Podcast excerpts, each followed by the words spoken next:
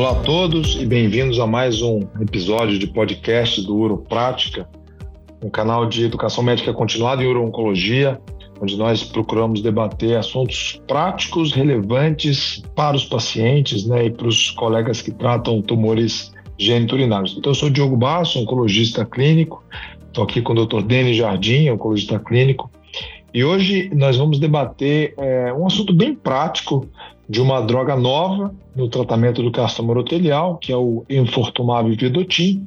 É um anticorpo conjugado à droga que recentemente teve aprovação regulatória.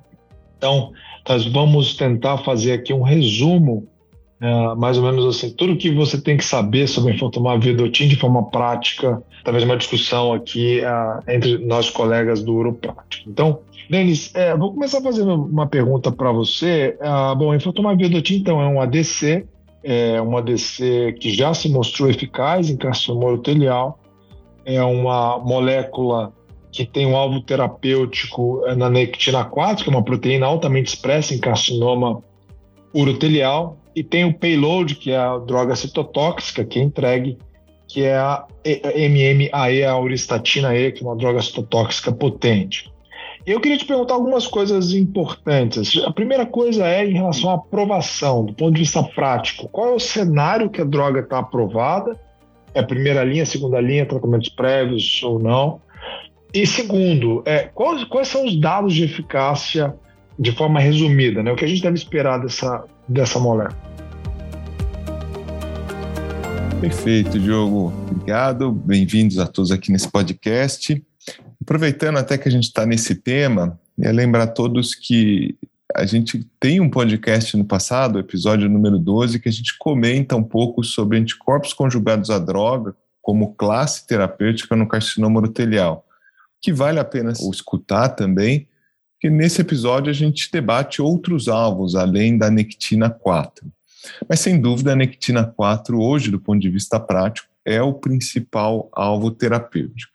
Então, o Enfortumab vedotin, ele foi aprovado tanto aqui no Brasil, pela Anvisa, quanto também pelo FDA, como principal indicação por carcinoma urotelial avançado, metastático, né, que tenha recebido ali tratamento prévio com platina e um inibidor de PD1, PDL1, então a gente está falando ali de um cenário de segunda, terceira linha, ou eventualmente para aqueles pacientes que são inelegíveis à cisplatina e receberam pelo menos uma linha de tratamento prévia.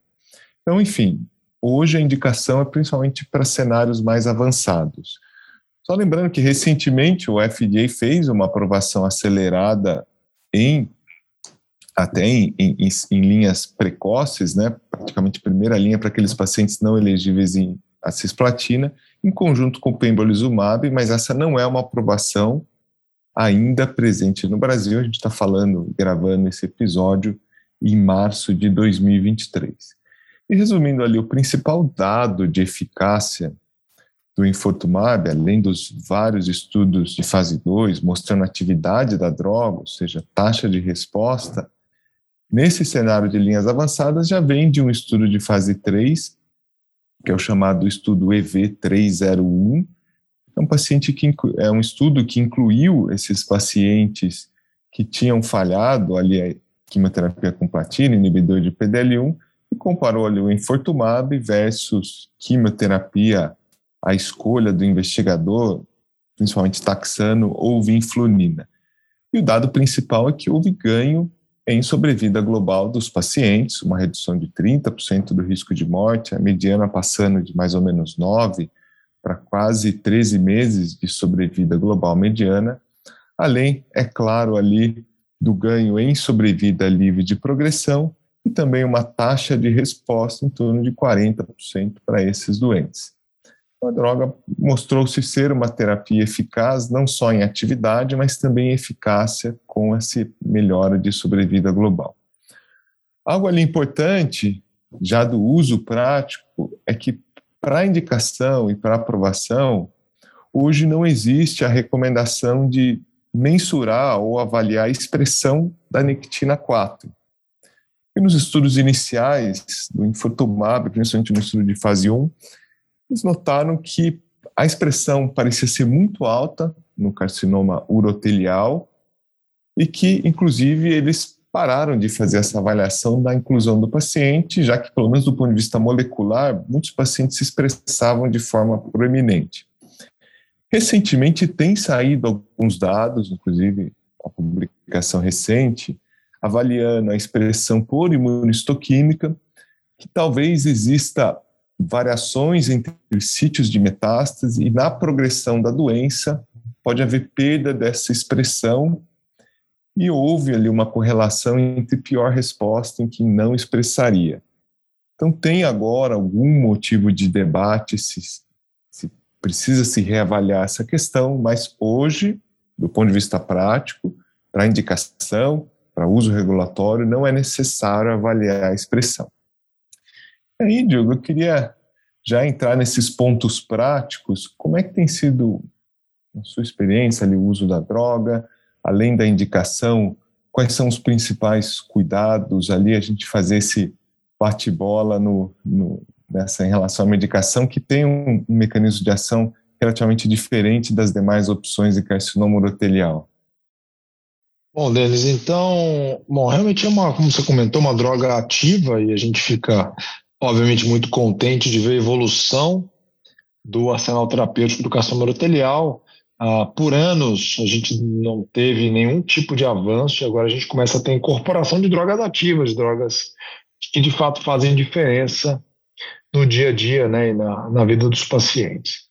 Bom, você comentou muito bem sobre eficácia, mas óbvio que um ponto crucial é a avaliação de toxicidade, né? E quais são os, realmente os cuidados que a gente ter, tem que ter relacionados à prescrição. Então, lembrando que a dose é, recomendada de 1,25 miligramas por quilo é, D1, D8 e D15 a cada 28 dias, então uma droga de aplicação semanal. É, existem, obviamente, se a gente pegar o manuscrito inicial e, uma, e a própria bula do medicamento, as indicações de ajuste de dose e redução de dose, então isso é muito importante que seja frisado, que a gente tem que, obviamente, seguir essas recomendações ah, no intuito de beneficiar os pacientes com o mínimo de toxicidade possível. Né? Quais são as principais toxicidades? A primeira toxicidade que me vem à mente quando eu falo em infotomab é neuropatia periférica. Né? Então, é uma toxicidade já muito bem descrita e conhecida. Lembrando que muitos dos nossos pacientes eles já podem vir com, neuro, com neurotoxicidade de tratamento quimioterápico prévio, como, por exemplo, por cisplatina. Então, é, na consulta oncológica é fundamental uma avaliação relacionada à neurotoxicidade, mas mesmo pacientes com neurotoxicidades manejáveis prévias, eles não são excluídos de tratamento com infortumário, mas sim devem ser monitorados e tratados adequadamente. Então, assim, a chance de neurotoxicidade de qualquer grau no estudo foi em torno de um terço dos pacientes, né, 30 e poucos por cento, mas um número muito pequeno de neurotoxicidade graus é, 3, é, por exemplo. Ah, um outro ponto que, que também chama atenção é a questão da toxicidade cutânea. Até um paper interessante recente, estudo pequeno que sugere até que os pacientes que tiveram toxicidade cutânea responderam melhor, mas em última análise é descrito, então, rash é, cutâneo em torno de 15 a 20% dos pacientes e alguns pacientes podem ter rachas mais proeminentes, em torno de 5 a 7% dos pacientes, racha grau 3, e até alguns casos relatados de quadros semelhantes à síndrome de Steven Johnson. Então, esses pacientes precisam ser seguidos, acompanhados e tratados adequadamente. Ideal, o paciente começa a desenvolver toxicidade cutânea, é ter um dermatologista próximo, experiente com manejo de toxicidade à droga, para nos ajudar a manejar esses casos, né? É, outras questões uh, que eu considero relevantes, então, a questão da hiperglicemia, né? Os pacientes têm que ser monitorados quanto a risco de hiperglicemia.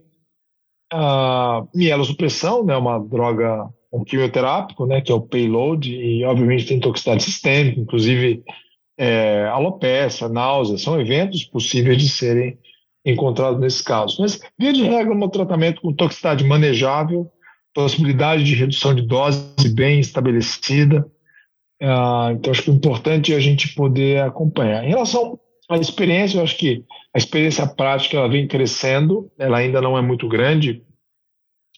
Ah, enfim, porque uma droga que foi recentemente aprovada, mas ela vem crescendo e, e de fato a toxicidade é manejável, os pacientes tendem a responder, né?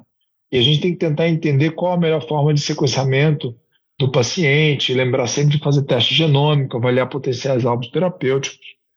É, mas, via de regra, acho que esses são os pontos principais ah, que eu levantaria. Denis, você, como que tem sido a sua abordagem? Se você tem, enfim, algo a acrescentar e, e agregar na, na discussão. Não, perfeito. Acho que, evidentemente, a experiência vai crescendo com essa droga e, sim, é importante ali ter alguns cuidados práticos para não inibir o uso né, nas indicações apropriadas. Então, realmente, a questão. Tive experiência com alguns pacientes, poucos ainda, né, nesse momento, mas a questão de toxicidade cutânea é algo, acho que, relevante, até, assim, até interessante, porque o mecanismo para isso é que a nectina 4 também é bem expressa no epitélio e nas glândulas, enfim, nas glândulas adjacentes ao epitélio. Então, lembrar do paciente que existe ali uma, uma chance não desprezível de alopécia, até.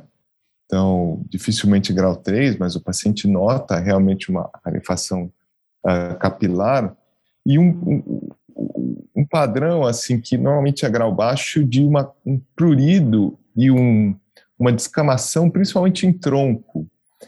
Então, acho que do ponto de vista prático, hoje é interessante paciente que vai iniciar aquelas medidas preventivas de proteção de barreira com hidratante, uso de, de protetor solar, ah, para prevenir o desenvolvimento de um rash maior avaliar sempre, então, na consulta do paciente usando Infortumab, é importante tirar a camiseta do paciente e ter uma atenção especial, principalmente nas regiões de dobra, porque as toxicidades mais sérias que aconteceram, principalmente no cenário pós-aprovação, alguns pacientes com as dermatites bolhosas, elas têm o padrão de começar nas regiões de borda, ali a região inguinal, região axilar e região ah, do cotovelo, então, se o paciente começar a ter uma irritação maior nessas regiões, ou sintomas mais importantes fadiga, febre, envolvimento uh, de dor e mucosas,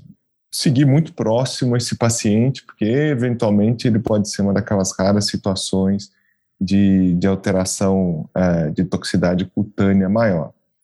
Uh, e também a questão ocular, acho que vale a pena na prática, manter o uso ali de algum colírio hidratante, mesmo uh, o, o, paciente antes de iniciar o tratamento, porque isso ameniza a questão do olho seco, que também não é tão infrequente assim. Existe alguma certa dúvida, algum receio na prática em relação a essa questão da hiperglicemia, porque não é algo que a gente, enfim, costuma ver tão frequente, e o infortumab pode causar casos mais sérios de hiperglicemia, inclusive alguns relatos de pacientes que tiveram cetoacidose.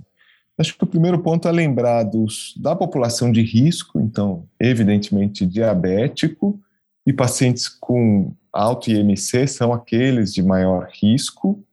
Então, eu, particularmente, nos pacientes que tive, eu acho importante ter uma dosagem de hemoglobina glicada. Geralmente, esse risco de hiperglicemia é maior quando a hemoglobina glicada é acima de 8.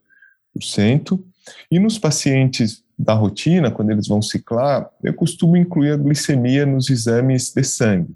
Mas se for um paciente de risco mesmo, nesses cenários, o ideal é fazer uma glicemia no dia da infusão, que existe ali a recomendação de segurar a infusão do paciente quando a glicemia é acima de 250 miligramas por decilitro. Então, acho que isso é importante, ter atenção, com esse grupo de pacientes ali uh, especiais, né? porque não é uma toxicidade que a gente tem tanto manejo. E a mielossupressão, acho que todo mundo ali é acostumado a usar quimioterapia, não tem grandes dificuldades, mas sempre acompanhar a parte hematológica e lembrar que qualquer uma dessas toxicidades grau, grau 3 tem a recomendação de segurar o tratamento e eventualmente reduzir os níveis de dose. Então, o Diogo comentou muito bem, o nível 1 seria ali 1.25, toxicidade limitante você reduz para 1 miligrama por quilo, depois 0,75. E o que pode acontecer também, eu tive uma experiência em um caso, é ao invés de fazer o cenário D1, D8 e D15 a cada quatro semanas, fazer o cenário D1, D8, eventualmente a cada três, que é o que foi utilizado em conjunto com o pembrolizumab. Então, são maneiras ali de tentar, enfim, manejar esse paciente. E com isso, Diogo, queria saber algum ponto a mais, algum cuidado a mais, algo para comentar, ou a gente, na sequência ali no, no futuro dessa droga, no carcinoma urotelial? É, acho que eu, eu, ia comentar exatamente isso. Acho que é questão de perspectiva, né? Uma droga que é muito ativa. Então, dentro da classe dos ADCs, você comentou bem, né? A gente gravou esse episódio 12, vale, vale ouvir é, existem outros alvos que estão sendo testados, outros ADCs que devem ser incorporados, inclusive é, é ADC anti-HER2, enfim, tem uma série de, de outras drogas interessantes, mas o enfortumab em si, é, existe, enfim, perspectiva de um estudo é, avaliando essa droga em primeira linha em combinação com imunoterapia, com pembrolizumab. Existem estudos preliminares, inclusive de fase 1/2, mostrando uma taxa de resposta muito alta, acima de 70%, com essa combinação em primeira linha para paciente não candidato à cisplatina. Então a gente aguarda ansiosamente os, os resultados dos estudos para, de fato, entender o melhor posicionamento dessa droga no momento é, é, a ser utilizada em monoterapia, né, em pacientes previamente tratados com quimio imuno, mas no futuro a gente pode ver aí uma mudança nesse sequenciamento a depender uh, dos novos estudos. Bom, Dani, então com isso eu queria te agradecer, acho que foi uma discussão muito interessante, a gente sempre busca trazer pontos práticos, queria agradecer a todos que estão uh, nos ouvindo, a gente realmente tem muito interesse em manter, realmente trazer informação de qualidade é, aqui no, no Uroprática e agradecer aos nossos apoiadores por é, manter a viabilidade do projeto. Um abraço a todos. Obrigado, um abraço a todos também.